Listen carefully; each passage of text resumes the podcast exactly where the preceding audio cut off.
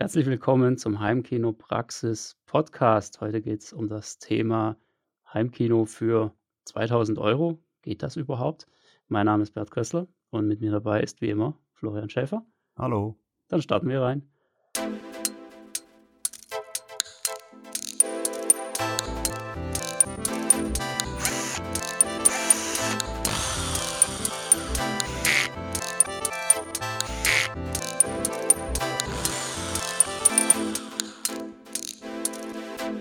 Heimkinopraxis Podcast. Ja, wir hatten ja schon vor einiger Zeit mal das Thema Heimkinos in schwierigen Räumen. Heute machen wir einfach mal das Thema Heimkino mit schwierigem Budget, um das mal so zu sagen. Es gab ja da schon mal so ganz interessante Beiträge. Ich meine, es war im Fernsehen, oder? Bei, war das irgendwie Pro7 oder Kabel 1 oder sowas? Heimkino für 50 Euro, weißt du das noch? Ja, ich, äh, da, das gibt so einmal im Jahr, glaube ich, dann fällt dann irgendwie nichts mehr ein und dann äh, gibt es irgendwie so, so, so ein schickes Bild mit, oh ja, das wäre jetzt irgendwie super toll oder irgendwas Schickes und dann, aber wir zeigen euch, wie es auch für 50 Euro geht. und dann kommt dann ja. so das Bettlaken und angebranntes Popcorn. Perfekt, wie in echt. genau, ist vielleicht auch äh, manchmal gar nicht so weit von der Realität entfernt. Ne? Ja, aber ja, es gibt ja da dieses berühmte YouTube-Beispiel, wenn ich mich recht erinnere auch, ne? Ähm, wo da irgendwie jemand ein sündhaft teures Heimkino hatte und dann äh, hat er irgendwie hat da irgendwie jemand drunter geschrieben: „Boah, das hat bestimmt 5.000 Euro gekostet.“ Ja, ich ich finde, das ist bei bei fast, äh, jedem dieser typischen, äh, Videos so, wo so 'n wirklich, äh, schickes sage ich mal, Installer-Heimkino oder sowas da präsentiert wird, wo man schon so als, äh, sage ich mal, Fachmann sieht, okay, allein die Beleuchtung hat schon vierstellig gekostet und, äh, und äh, okay, hier äh, Absorber und so weiter, hier Vorstufe, Endstufe, Trinov, äh, äh, Projektor äh, mit separatem Objektiv und so weiter und dann, dann irgendwelche Ahnungslosen, die da halt in YouTube drüber stolpern, sagen so, boah, krass, also das ja, aber es ist halt unbezahlbar. Das hat mindestens 5.000 Euro gekostet. Äh, wisst ihr, was sowas kostet? Und dann kommen natürlich immer irgendwelche Spielverderber und sagen, naja, also wenn ich jetzt hier die Lautsprecher sehe, die kosten schon mal so in etwa 280.000 und dann äh, nochmal äh, dies und das. Naja gut, also in dem Fall also bist du schon mehr als, also es geht schon Richtung halbe Million oder, ja gut, das ist schon ein Extremfall, aber, aber rucki zucki ist es natürlich dann ein Rechenbeispiel mit äh, sechsstellig ja. ja bei sowas, äh, ja. Genau, lass uns mal vielleicht ein Rechenbeispiel machen im ja, halbwegs normalen Bereich, also wo wir dann am Ende irgendwie so äh, gerade so im fünfstelligen vielleicht rauskommen. Was kommt denn da alles zusammen? Also ich denke jetzt da mal so speziell an erstmal Beamer, das ist meistens so der, der größte Part, ne? Ja, das ist natürlich schwer zu sagen, was da jetzt irgendwo so normal ist, aber äh, wenn man jetzt, so, sage ich jetzt mal, die äh, die Facebook-Gruppen so ein bisschen als Maßstab nimmt von denjenigen, die sich so einen Keller eingerichtet haben und damit baulich und und Eigenheim und so weiter unterwegs sind, dann sind das da so tendenziell, sagen wir mal, nativ 4K-Einstiegsgeräte, also Beamer, die schon, äh, sagen wir mal, zwischen 3 und 7.000 Euro oder so was kosten. Also so 1.000 Euro Beamer eher nicht mehr, muss man fairerweise sagen. Aber das ist dann auch schon was Besseres. Dann im Bereich Beamer, dann Zuspieler für den Verstärker oder Vorstufe, keine Ahnung. Also wenn man es mal zusammennimmt, ist auch nochmal locker 2000 Euro. Also ich würde mal sagen, Beamer und Elektronikverstärker, das, ähm, das geht schon mal schnell über 5000, so bis 10.000 und dann kommen natürlich noch Lautsprecher hinzu, die kosten auch noch ein paar tausend und dann nicht das, zu guter Letzt auch noch ein bisschen die Bude eingerichtet werden und ein paar Absorber und bauliche Maßnahmen und so weiter. Also ich würde sagen, so ein, so ein komplett ausgestattetes, äh, ich sage jetzt mal amtliches Kellerkino, was auch in Eigenleistung gebaut wurde, wo also keine sonstigen Kosten hinzukommen, unterer fünfstelliger Bereich. Ja, also auch so meine Erfahrung. Also so der Bereich 15.000 bis 20.000, da lässt sich eigentlich am meisten machen. Wenn man drunter liegen will, so bei, ich sag mal, 8.000 bis 12.000, das geht schon auch sehr gut. Aber da muss man also entweder muss man die Rechnung dann halt so machen, dass man gewisse Dinge schon mitbringt, dass man zum Beispiel die Lautsprecher schon hat aus der vorherigen, ich sag mal, Wohnzimmerinstallation oder so. Oder Gebrauchtkauf und äh, ja, genau. ja, diese Kinomöbel ja. äh, für 50 Euro und so Sachen. Also was toll sein kann, solche habe ich zum Beispiel. äh, ja, aber da muss man schon hier und da so ein paar Finanztricks anwenden. Genau. Also, es ist grundsätzlich auch so, dass die Verteilung letztendlich so 'n bisschen zählt. Also, unter der Annahme, dass man wirklich alles neu kaufen muss. Es man muss es ja nicht zwingend neu kaufen, sondern man kann ja die bestehenden Werte sozusagen reinrechnen mit in sein Budget. Da läuft's in der Regel so, dass das habe ich auch mal so in 'nem, äh, Artikel, ähm, so ähnlich beschrieben. Den den kann ich auch grade mal verlinken in der Podcast-Beschreibung. Dass es ungefähr so 60% ungefähr, ähm, für die Technik draufgeht. Dann noch mal so 25% in etwa für den Raumausbau, wenn man Mit da mit weiß, was man tut. Raumakustik Ja, mit inklusive? Ja, Raumakustik und mhm. allem drum und Also, dran. Also, keine so Lautsprecher, keine Kabel, aber im Ja. Prinzip restliche Wand und Boden und Deckebehandlung. Genau, so alles, dass es gut aussieht und dass es akustisch funktioniert. Und, äh, so die letzten 15% die bezahlt man letztendlich für das Wissen. Also, für die entweder für die Beratung, das wäre natürlich der intelligente Weg, ähm, oder man bezahlt's halt einfach für seine Fehler, die man macht. Das ist, äh, denke ich, 'n ganz interessanter Punkt. Das ist mir auch das hat bei mir irgendwie Jahre gedauert, bis ich da drauf gekommen bin, dass das ähm, dass man entweder eben wirklich sich da wirklich Unterstützung holt und dann eben einfach schön durch das Projekt sozusagen durchflutscht oder dass man alternativ die ganzen Fehler selbst macht, so wie wir's im Prinzip ja auch mal gemacht haben. Also, ich denke, du hattest da auch so die eine oder andere Panne. Ein Jahre bis jahrzehntelanges Hobby, ja, klar. Ja, Ja, kann genau. kann ja auch sein. und ja, und bei mir ist es halt auch so, letztendlich sind das also, das sind ja dann die sogenannten Opportunitätskosten, ja, wo du halt einfach, äh, sagst: „Okay, ich ich will's selber machen, ich ich kann das alles selbst machen.“ Und dann bezahlst du halt diese diese 15% vom Gesamtbudget einfach, indem du entweder wahnsinnig viel Zeit reinhängst und oder eben Fehler machst und das Ganze dann ausbessern musst, Zeug kaufst, was nicht wirklich geeignet ist, wo du dann noch mal neu kaufen musst, wo du dabei Verlust machst, ja, falsche Leinwand, zack, muss das Ding wieder loswerden, ähm, verkaufst du mit Verlust und so weiter und so fort, ja. Das sind so diese Themen. Also, deshalb auch, äh, da jetzt einfach noch mal so der der Tipp, da nicht am falschen Ende sparen, sondern wirklich diese circa, ähm, 15% für 'ne entsprechende Beratung oder für entsprechendes Wissen richtig einplanen. Dann tut das auch überhaupt nicht weh. 25% für den Raumausbau und 60% ungefähr für die Technik. Völlig egal, wie groß der Gesamtbetrag ist. Das ist eigentlich so 'ne 'ne relativ gute Rechnung. Ja, ja, und dann könnte man natürlich noch runtergehen, Technik, was ist davon jetzt Ton und, äh und wie viel davon Bild. Aber jetzt fangen wir noch mal ganz, äh, von vorne an zum t Titel dieses Podcasts, das 2.000 € Heimkino, also ein mit relativ knappem Budget, aber so so fängt ja so ziemlich jeder irgendwie mal an. Also, bei mir war das auf jeden Fall auch so die Größenordnung, wo ich, äh, mal losgelegt habe. Was kann man denn da Sinnvolles damit machen, wenn man jetzt zum Beispiel so 'nen, äh, generischen rechteckigen Raum hätte, 3 mal 5 Meter, irgend so Kellerraum. Und da soll jetzt für irgendwie 2 Leute bis und und mal mal 2, 3 Gäste vielleicht noch dazu, so 'n Kellerkino eingerichtet werden. Wie, äh, sollte man das in diesem Falle verteilen, wenn man sagt: „2.000 €, mehr ist nicht.“ Und das soll der maximale Effekt bei rauskommen? Äh, das ist relativ simpel. Du darfst nur keine Ansprüche an die Optik haben.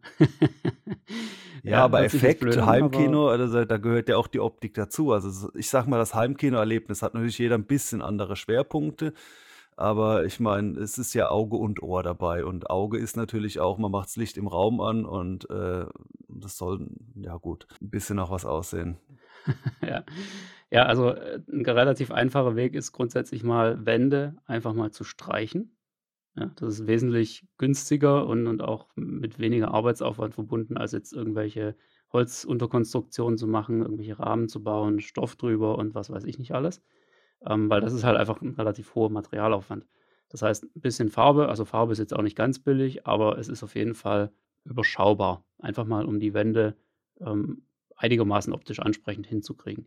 Und was dann als 2. auch sehr, sehr gut funktioniert und auch nicht übermäßig in die Tasche reingeht, ist Vorhänge. Ganz einfach 'n 'ne 'ne simple Vorhangstange, ich sage mal vom IKEA, ja? Die kosten jetzt nicht die Welt. Wenn man in in 'n Vorhangladen geht, dann erschrickt man da meistens, wenn du irgendwie, weiß ich nicht, wie viel Geld für für 2 Meter oder was bezahlst. Aber die IKEA-Dinger, die gehen normalerweise ganz gut. Und, ähm, auch da natürlich vielleicht direkt entsprechende Vorhänge nehmen, dann hat man da schon mal relativ viel Kinoatmosphäre für relativ wenig Geld bekommen. Einziges Problem ist dann die Akustik.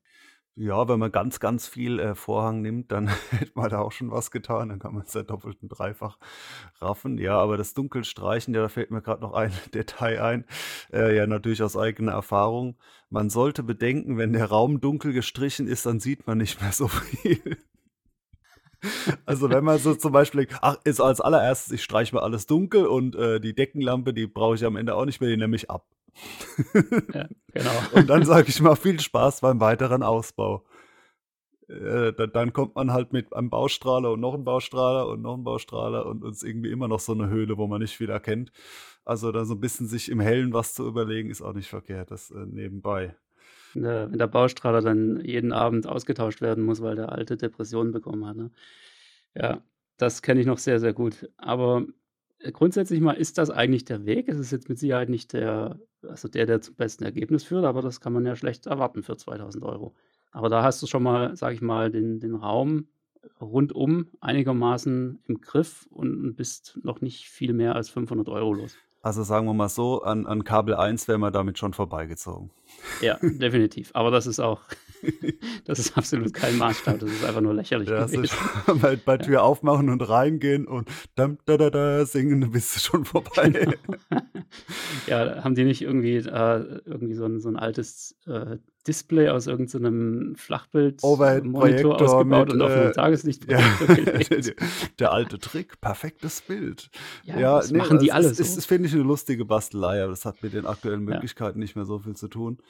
Äh, also, wenn man jetzt für 2.000 € also, es gibt ja so die verschiedenen Rangehensweisen mit dem, äh, gut, billig, schnell und und so weiter, ne, was man da erreichen kann, wenn man sagt, dass die der begrenzende Element ist an der Stelle, ähm, das Budget. Und dann würde ich natürlich sagen, klar, wenn man Geld sparen will, heißt das Gebrauchtkauf von allem Möglichen. Also, dass man dann nicht mit super teuren neuen Beamer und AV und was weiß ich was anrückt. Ist klar, wenn man den maximalen Effekt rausholen will, also, da würde ich sagen, beispielsweise ein äh, ich habe mal so so 'n kleine äh, so 'ne kleine Rechnung aufm Bierdeckel gemacht. Also, die Rückseite die Vorderseite benutze ich immer für die Steuererklärung.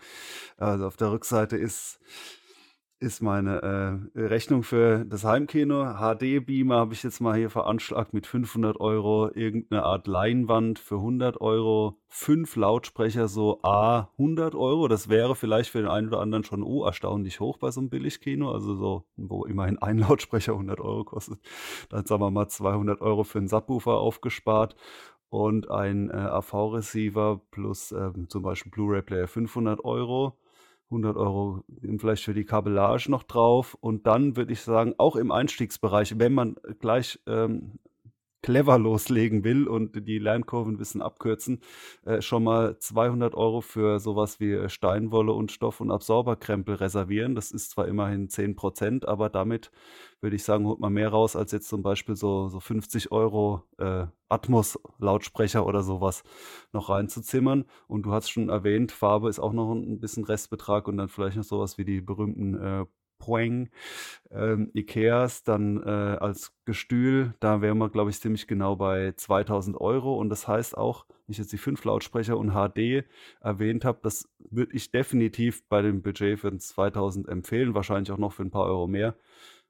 Aktuell, äh, bei 'nem HD-Beamer zu bleiben und auch bei 5.1. Also, ohne Frage ist nativ 4K besser und schöner. Und dann muss natürlich auch 'n 4K-Zuspieler dazu, also absolut zu empfehlen. Und, äh, Dolby Atmos, Auro, was auch immer, ist definitiv auch ganz toll, nur dann verteilt sich eben das Budget 'n bisschen arg ungut auf, äh, schlechte Qualität. Und es ist ja nicht ausgeschlossen, dass auch mal aufgerüstet wird. Da hätte das dann 'n Vorteil, wenn man so halbwe halbwegs vernünftige Lautsprecher schon hat, schon 5 Stück. Dann kommen halt irgendwann noch 'n paar dazu und dann kann man auch 'n bisschen aufrüsten, anstatt zu sagen: „Ja, das muss dann in jedem Fall im nächsten Schritt weggeschmissen werden, weil das Zeug hat einfach nix getaugt.“ Das war quasi so 'ne Lautsprecherschablone an der Wand und, ähm, ja, das wäre so so 'ne, äh, kleine Vorrechnung. Ja, ich denke, das haut hin. Also, es, äh, spiegelt auch ziemlich genau das wider, was ich vorhin gesagt habe, diese 60/25 Aufteilung auf jeden Fall mal. Ähm, ja, es mir mir fällt auch immer so so ein, grade kleine Brötchen backen, ja? Das ist ganz wichtig. Wenn das Budget begrenzt ist, dann bringt das überhaupt nichts, von 'nem von 'nem UHD-Beamer zu träumen oder so was, ja, weil das es geht einfach nicht. Also, selbst wenn man's gebraucht kaufen würde, kommt man da nicht mal annähernd an sowas, an so einen Betrag ran. Und mit 500 Euro ist halt einfach, ja, da kannst du als, als HD-Beamer schon irgendwie so ein Modell von vor drei, vier Jahren nehmen und hast damit trotzdem einen, einen richtig guten Beamer. Der muss nicht schlecht sein. Guter Schwarzwert, äh, helles Bild ja. und recht scharf im Rahmen von HD eben, ja. ja. Oder mal Übrigens, ähm, Pro-Tipp an dieser Stelle, ja, für alle Einsteiger, die noch keine Ahnung haben, schaut euch mal nach DLP-Beamern um. Also gerade im Einsteigerbereich ähm, ich sage mal so BenQ, Optoma. Ja, das ja BenQ so hatte ich auch mal einen. Ja. Üblichen Verdächtigen. Und das Gute ist nämlich, bei DLP-Beamern bekommt man ziemlich viel Bild für ziemlich wenig Geld im Verhältnis. Der einzige Nachteil ist der gute alte Regenbogeneffekt. Also man sollte den Beamer mal in Aktion gesehen haben oder zumindest mal ein ähnliches Modell, was auch auf DLP basiert, also auf Ein-Chip DLP mit Farbrad, damit man sich da einfach die, äh, den, den Eindruck verschaffen kann, ob einem dieser Regenbogeneffekt irgendwas ausmacht, ob man den bemerkt. Weil wenn das der Fall ist, dann hat das natürlich auch keinen Wert. Ja, oder gut, wollen wir jetzt nicht zu sehr in, in konkrete Produkte äh, abschweifen, aber ich bin ja seit ein paar Jahren in dem JVC-Fanlager äh, gewandert. Also wenn die jetzt nicht ihre Produktpolitik langsam mal ändern, dann war es das auch mein beliebtes Feature mit der Scheiß, äh, sorry, ähm, Ver Verzeichnungskorrektur. Ich werde es irgendwann mal ausführlich erläutern, warum ich das unbedingt brauche. Äh, das, das haben sie ja irgendwie mehr oder weniger beerdigt. Aber äh, man bekommt zum Beispiel für ja durchaus 500 Euro so einen relativ frühen 3 2-Chip äh, DLP von JVC und der hat in vielerlei Hinsicht ein wirklich fantastisches Bild und auch nicht mal diesen Regenbogeneffekt. Ja, da muss man eben ein bisschen äh, schauen, nach was man da sucht. Aber ich bringe mal ein Gegenbeispiel, was man jetzt auch mit den 2000 Euro tun könnte oder was dann so, so vielleicht ein, ein, typischerer Weg ist, der aber dann zu einem weniger guten Ergebnis führt, meines Erachtens. Und zwar sich eben von so Werten wie 4K oder 4K Ready und sonst was blenden lassen. Also dann irg irgendwie 4K-Beamer. Und da gibt es dann natürlich auch, äh, sage ich jetzt mal, Gurken, wo das irgendwie draufsteht, die, von denen halt sonst noch niemand was gehört hat, aber die sind Hauptsache irgendwie 4K. Dann natürlich ein Receiver mit Dolby Atmos und entsprechende Anzahl von ganz vielen Lautsprechern. Die sind natürlich so klein, dass man sie kaum noch sieht. Ähm, also irgend so ein 712-Set äh, oder sowas. Und dazu, der Subwoofer wäre dann wahrscheinlich schon eher gespart und dann würde die Wand vielleicht weiß bleiben. Eine Leinwand kann man ja auch weglassen, haben wir dem Kabel 1 gelernt, kann man Bettlaken nehmen oder gleich die Rauchwassertapete. Ähm, und dann wäre man wahrscheinlich ziemlich sicher schon irgendwo bei 3000 Euro gelandet oder so. Mit dem Ergebnis, beim Aufrüsten äh, gibt es sofort eine Bauchlandung, weil halt die Basiskomponenten, die Lautsprecher und, und alles irgendwo dann doch Schrott ist und viel war. Also es muss vieles einfach neu gekauft werden. Und der Effekt, wenn man jetzt mal Laien fragen würde und nicht direkt auf die Nase bindet, das ist aber 4K, musst mir jetzt sagen, dass das Bild gut ist, sondern einfach nur sagen, ja und, wie war das jetzt so, Vergleich A, B, dann wäre mit Sicherheit da das äh, Ergebnis viel ernüchternder als eben so ein relativ basic äh, 5.1 und äh, dunkle Wand und ein bisschen Absorber und HD-Beamer und das gescheit umgesetzt. Das kann wesentlich beeindruckender sein, sowohl vom Ton als vom Bild, als jetzt eben diese paar Labels da äh, draufkleben zu können. Ja, deshalb lieber schlau investieren, vielleicht auch ein bisschen weniger, aber halt einfach eine gute Qualität für die jeweilige Stufe, also für das Verhältnis haben, auf dem man sich praktisch befindet. Also es, ich, ich finde, das ist halt ein sehr häufig gemachter Fehler. Man, man lässt sich so ein bisschen von diesem Dolby Atmos-Wahn anfixen. Ja? Äh, alle Welt macht irgendwie jetzt Dolby Atmos, das brauche ich jetzt auch. Ja, drunter braucht man gar nicht mehr anfangen. Aber stimmt eben einfach nicht. Ja? Solange man nicht ein gewisses Mindestbudget hat, seinen Raum auch entsprechend vorzubereiten, äh, also gerade in Richtung Raumakustik, ist Dolby Atmos so ziemlich das überflüssigste, was es gibt. Ja, es braucht wirklich kein Mensch, wenn die Bedingungen drumherum nicht stimmen. Das bewahrheitet sich leider immer wieder. Nur das Blöde ist auch, dass es die wenigsten Leute zugeben. Ja? Also viele sagen ja so, ja, Dolby Atmos habe ich jetzt auch. Ja, ist total cool, ja, aber in Wirklichkeit so richtig äh, überzeugt sind sie davon auch nicht. Nur wer, wer gibt das schon zu, dass er gerade irgendwie ein paar hundert Euro in, in sowas investiert hat und das Ergebnis aber eigentlich Murks ist. Und dann fehlt natürlich auch ein äh, gescheiter Vergleich, weil wenn man jetzt sagt, äh, ich habe in Dolby Atmos installiert, ich sage mal grottenschlecht halt irgendwie in einem äh, leeren Raum oder so, und dann sagt, klar, das klingt gut. Zu, äh, zum einen klingt es besser als vorher mein Fernseher, der noch nicht mal eine Soundbar hatte. Ja, okay. Und äh, es klingt auch besser, wenn man die zwei Atmos-Lautsprecher weglässt. Ja, schon. Aber ob es denn äh, besser klingt, als wenn man das ganze Geld sinnvoll ausgegeben hätte in gescheit 5.1, also das bleibt dann eben dahingestellt. Ja, deshalb kleine Brötchen backen. Nicht gleich mit Atmos rangehen, sondern einfach mal 5.1. Da ist der Subwoofer noch zehnmal wichtiger als die Deckenlautsprecher. Ne? Also wir sind, ganz ehrlich, also wir sind ja eine, eine Generation von Heimkino-Fanatikern, die äh, wundersamerweise alle ohne Dolby Atmos groß geworden sind. Das gab es ja früher gar nicht. So bis, wann war das? 2014, 15 kam das irgendwann so zu Hause an. Ja, und wie konnten wir das nur alle überleben ohne Dolby Atmos damals? Ja, aber Deshalb, im ersten Film, da musste ja. ich auch Kohle schaufeln, ne, damit es genau, warm wurde, damit der Projektor hell wurde. Ne? Ja, abschließender Tipp vielleicht so an der Stelle von mir, ähm, um nochmal auf dieses Neu und Gebraucht zurückzugehen. Das gilt insbesondere natürlich für Beamer, aber auch für AV-Receiver. Ähm, ja, es ist immer besser, sich ein gebrauchtes äh, Gerät zu holen, für, sagen wir mal, 200, 300 Euro, das vielleicht auch irgendwie schon ja, so eine Generation von vor drei, vier, fünf Jahren ist, als sich jetzt auf Teufel komm raus irgendwie ein neues zu holen und dafür aber praktisch eine, eine gute Preisklasse weiter unten anzusetzen. also Beispielrechnung, aktueller AV-Receiver in der Klasse 400 Euro ja, kann trotzdem immer noch erheblich weniger als ein AV-Receiver von vor fünf Jahren der jetzt gebraucht aber auch nur 400 Euro kostet.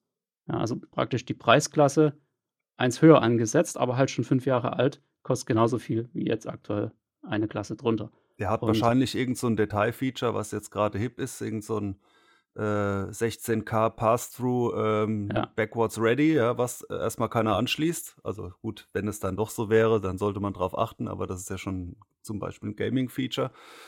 Äh, aber in, ja, bei den wesentlichen Punkten können sogar die Features von so einem älteren äh, Modell an entscheidender Stelle zumindest mehr sein. Ja, absolut. Deshalb immer schön überlegen, wie man es am besten machen will. Und außerdem wollen ja die alten Geräte auch ähm, so ein bisschen weiter benutzt werden. Ne? Von den ganzen Leuten, die sich ständig was Neues kaufen. Das Zeug muss ja auch irgendwo noch unterkommen.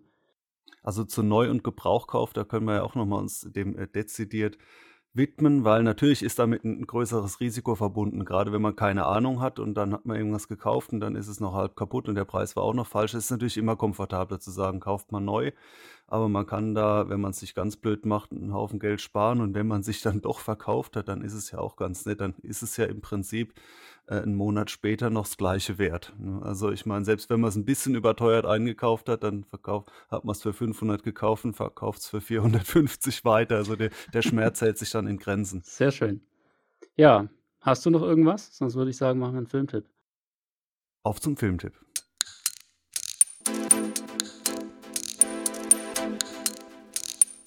Der Heimkinopraxis Filmtipp. Ja, Filmtipp. Diesmal bin ich wieder an der Reihe. Äh, wir sind wieder so, ähm, weiß ich nicht, paar Tage oder Wochen am Voraus hier am Podcast aufnehmen. Ich weiß ehrlich gesagt gar nicht haargenau, in welchem Kalenderdatum dieses Jahr die Oscars sind, äh, weil ich hätte auf jeden Fall einen Filmtipp, der sich auf Oscars bezieht, aber noch so als letzter Nachzügler von denen äh, von letztem Jahr, also 2021. Die waren ja, ja, wie so, ist schon mittlerweile fast Tradition, so ein bisschen unspektakulär.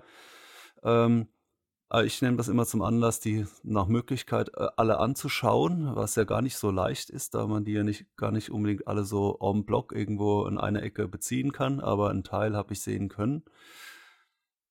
Ja, wir hatten schon mal Nomadland, das hatten wir ja schon mal. Dann habe ich, ich zähle mal auf die Oscar-Filme, die ich gesehen habe. Nomadland, das war der Nummer 1 Film quasi. Judas and the Black Messiah. Das fand ich einen ziemlich soliden Film. Jetzt nicht so äh, super originell, aber sagen wir mal solide Unterhaltung. Das hatte ich sogar auf, auf Amazon mal mir den Stream gekauft. Das mache ich sonst nie und dann drüber gepostet. Ey, habe ich gemacht und ich fand es ehrlich gesagt, die Qualität war jetzt hier konkret nicht so dolle und so. Sofort wird sich welche angegriffen gefühlt. Wie, du kannst doch nicht sagen, äh, Streaming ist immer schlechter. Nein, das habe ich auch nicht gesagt. Ja, ich habe nur gesagt, ich habe eben diesen einen Film gesehen und es war so lala. Ja, also, naja, gut. Ähm, muss es ja auch nicht persönlich nehmen. Ne? Und äh, wie auch was ich von Streaming halt, ist, ist ja, kann ja jeder halten, wie er will. Und es war auch gar kein abschließendes Urteil über Streaming allgemein. Naja, dann ähm, Minari war so ein äh, irgendwo, sage ich mal, so ein typischer, etwas künstlerischer, rare äh, Asien-Film. Das ist ja auch so ein gewisser Oscar-Boom, auch wenn er, glaube ich, aus, aus USA ist, aber dann irgendwo auch mit äh, ko halb koreanisch oder zumindest koreanische Darsteller, koreanische Familie. Ähm, Promising Young Woman, super cool. Ähm, Soul, Animationsfilm, der war auch gut, der war nett, sage ich jetzt mal. Der Rausch habe ich leider noch nicht gesehen, den, mit dem Mats Mikkelsen will ich auf jeden Fall noch sehen. Tenet, klar, den würde ich mal sagen, den hat einfach jeder gesehen, so der uns hier zuhört. Ähm, Aber nicht jeder kapiert. einfach nochmal rückwärts anschauen. Dann, dann ist es Rosamunde Pilcher. Äh, Emma, der habe ich schon vor langer Zeit gesehen. Der war auch äh, ja, so, so ein viktorianisch Zeitalter-Film, auch ziemlich cool.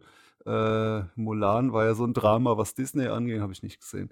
Äh, naja, aber äh, und Neues aus der Welt, den hatte ich ja schon halb beworben, aber den habe ich immer noch nicht gesehen mit unserer äh, deutschen Darstellerin. Wie heißt sie nochmal? Helena Zengel, die äh, aus äh, Systemsprenger. Ja, also ich fand eigentlich, die Oscars waren irgendwie gar nicht schlecht und die ich genannt habe, die Filme, fand ich auch alle ziemlich gut. Jetzt war ich so wirklich am Schwanken, welchen Film ich äh, jetzt so vorstelle, weil die, die mir am ehesten in Erinnerung sind, das liegt vielleicht auch daran, dass ich sie als letzte gesehen habe, sind ähm, Promising Young Woman und The Father. Also, ja, ich würde äh, sie sind sehr unterschiedlich, man kann sie nicht in einen Topf werfen, aber äh, beide echt gute Filme. Äh, ich pick jetzt mal den äh, The Father äh, raus. Das ist ähm, irgendwo, sage ich mal, auf jeden Fall der, der harmlosere, gefälligere Film. Und ich hatte ja mal vor ein paar Folgen so irgendwie etwas betrauert, dass äh, Filmschauen oft so ein unterkomplexes Unterfangen ist.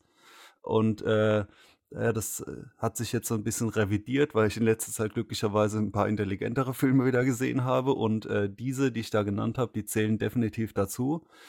Und The Father, äh, toller Film mit äh, Anthony äh, Hopkins, der in der Hauptrolle, den ich ja ehrlich gesagt irgendwie nur aus Schweigen der Lämmer in Erinnerung habe, das ist so ein Darsteller, wo ich denke, oh ja klar, Anthony Hopkins, so, ja, ein, ein Name wie Donnerhall, ja. Und dann so, in welchem Film hast du den gesehen? Und dann immer so, äh, und nach einer Minute Schweigen der Lämmer. Das kann doch nicht sein. Man kann nicht einen Schauspieler als so mega präsent in Erinnerung haben und dann fällt einem eigentlich nur ein Film ein. Also er hat bei viel mehr Filmen mitgespielt, selbstverständlich, aber, und jetzt ist er auch schon ein etwas älterer Herr.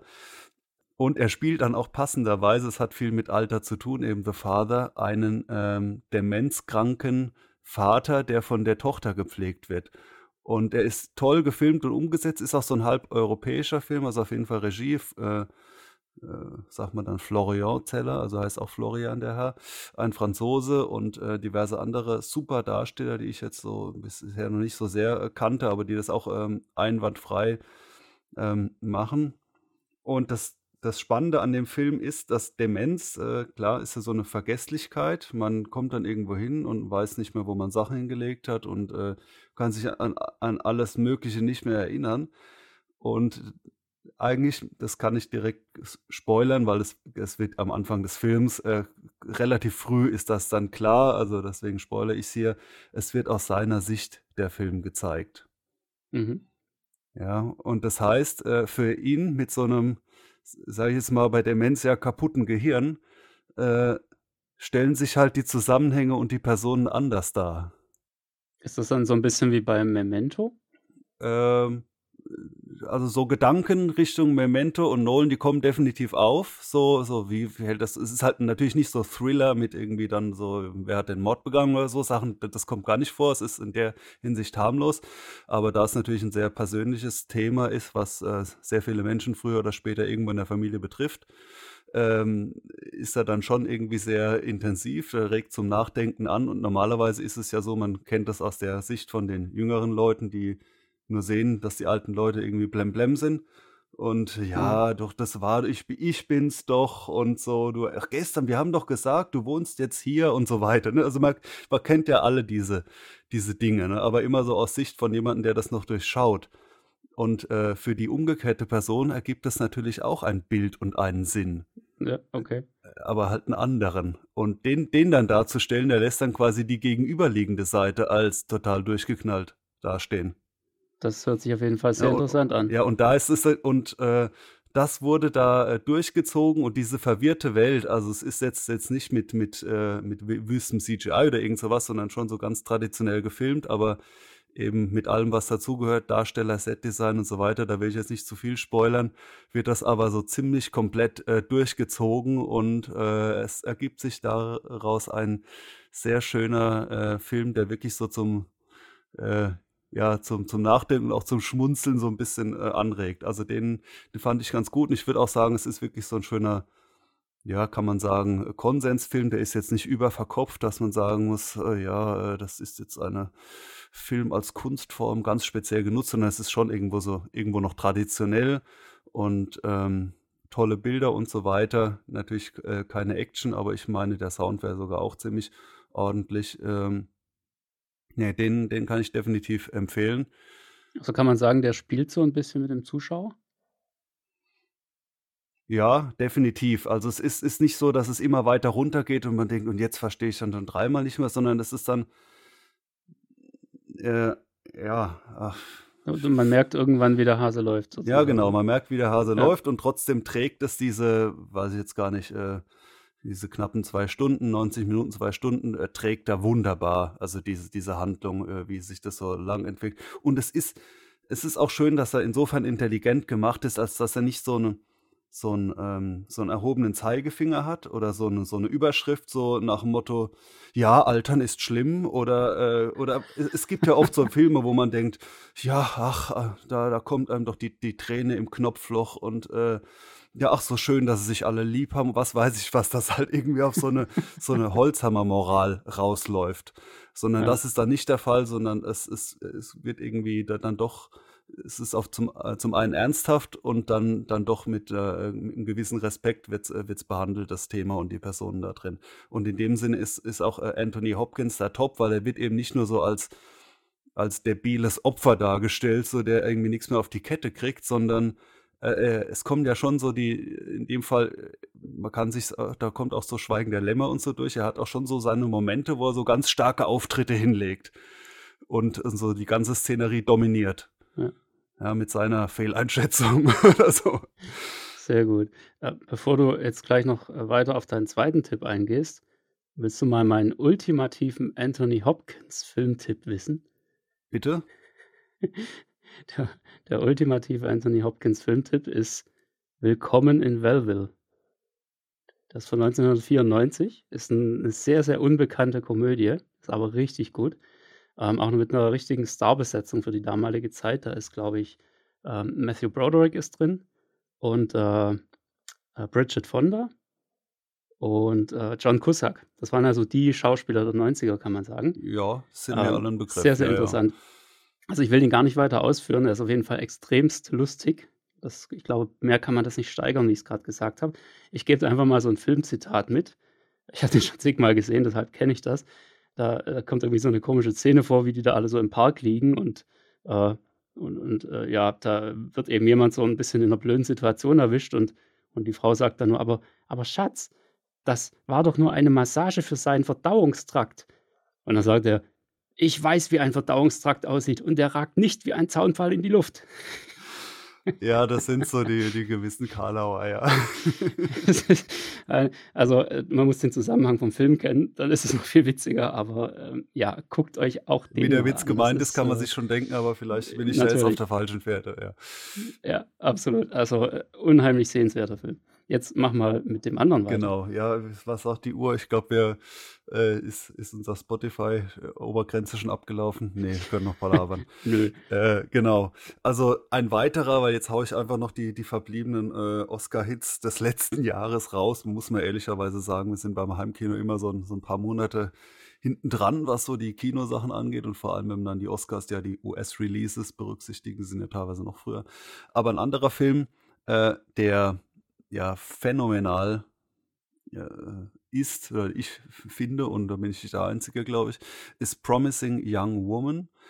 Und, ähm, ja, ein Titel, der da definitiv drüber schwebt und vielleicht jetzt auch einige schon abschreckt, aber ich, äh ich setze direkt nach, es ist 'n gel gelungener Beitrag dazu, ist „Me Too“. Ja, das ist, äh, also man muss ja sagen, das können wir jetzt ganz lang ausführen, dass dieses und noch ein paar andere Sachen, äh, die Filme der letzten Jahre total dominiert, was jetzt Beziehungen angeht, wie die dargestellt werden. Das ist ganz anders als vor zehn Jahren. Äh, ähm, ja, und MeToo ist so eine, eine große Debatte, die natürlich da war oder im Prinzip immer noch äh, andauert. Also, und, und da drüber steht, das heißt, es ist irgendwo ein, Film, der auch äh, zum großen Teil von Frauen gemacht wurde, die also diese Thematik irgendwie bringen wollten.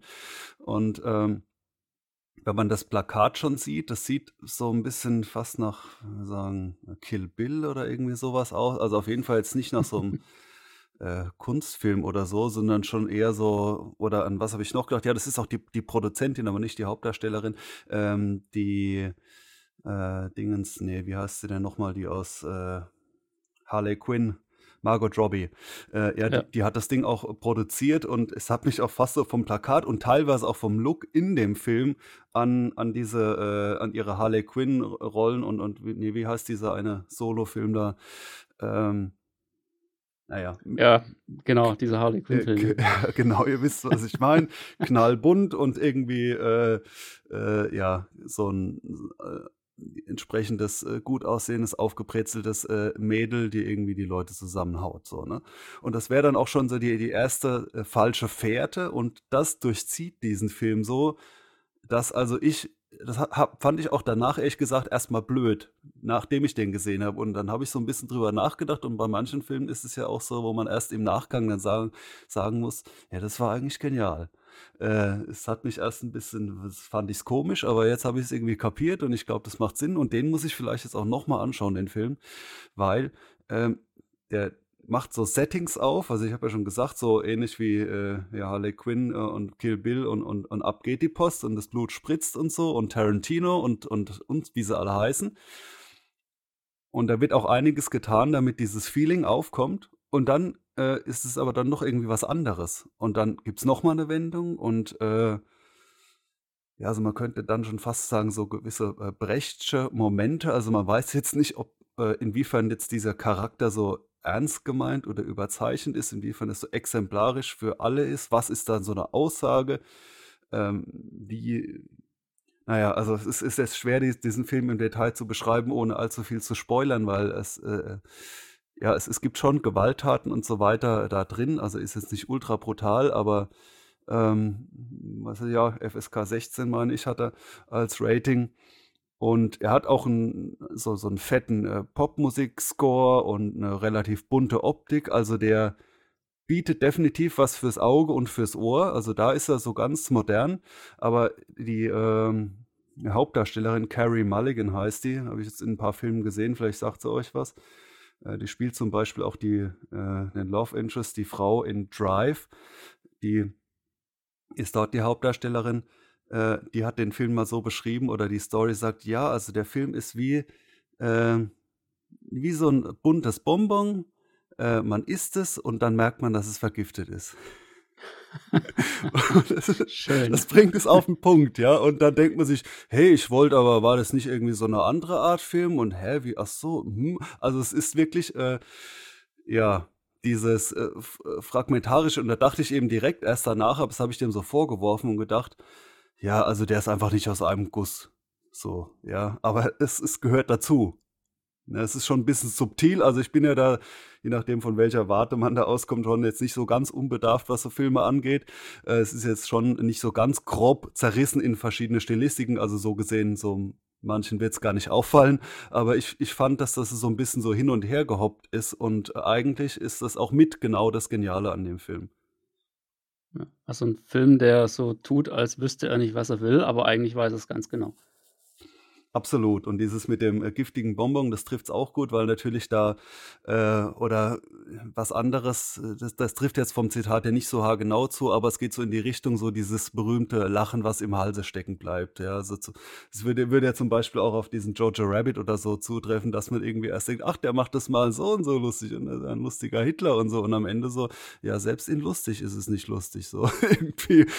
Also äh, ja, das ist, es kann auf jeden Fall ganz nett sein. Und dieser Film, ähm, ja, das könnte sogar irgendwo, versteige ich mich jetzt dazu, will ich sagen, es ist so ein Film, neben den ganzen anderen Oscar-Filmen, die wir auch schon so ein bisschen besprochen haben, die ich mal behaupte, in 10, 20 Jahren äh, immer noch in, in irgendwelchen Zusammenfassungen auftauchen als herausragend. Ja. Sehr gut, das sind meistens die besten. Prima, dann haben wir heute eine riesen äh, Filmtipp-Runde hier gemacht. Das ist jetzt, glaube ich, ziemlich genau die Hälfte vom Podcast gewesen. Ist aber, glaube ich, auch okay, weil der eine oder andere hat sich dann doch schon auch mal gewünscht, dass die Filmtipps auch ein bisschen ausführlicher werden dürfen. Ja, schauen wir mal, ob das in eurem Interesse war heute. Ausführlich, aber so nicht bitte. genau. Macht das mal anders ausführlich. Ja, sehr gut. Dann hoffen wir, dass ihr wieder ein bisschen was mitgenommen habt und vielleicht auch so ein bisschen ins Grübeln gekommen seid heute, wenn ihr vielleicht so, ja, so, ich sag mal, in, in die Ecke gehört, wo ihr noch nicht so wahnsinnig viel in Heimkino investieren könnt. Häufig ist es ja so, man hat dann irgendwie den Raum, aber eben nicht das Budget. Bei anderen ist es genau andersrum. Und äh, ja, wenn ihr den einen oder anderen Tipp mitnehmen konntet, dann ist es ja eigentlich genau richtig gewesen. In diesem Sinne, bis zum nächsten Mal. Bis dann, macht's gut.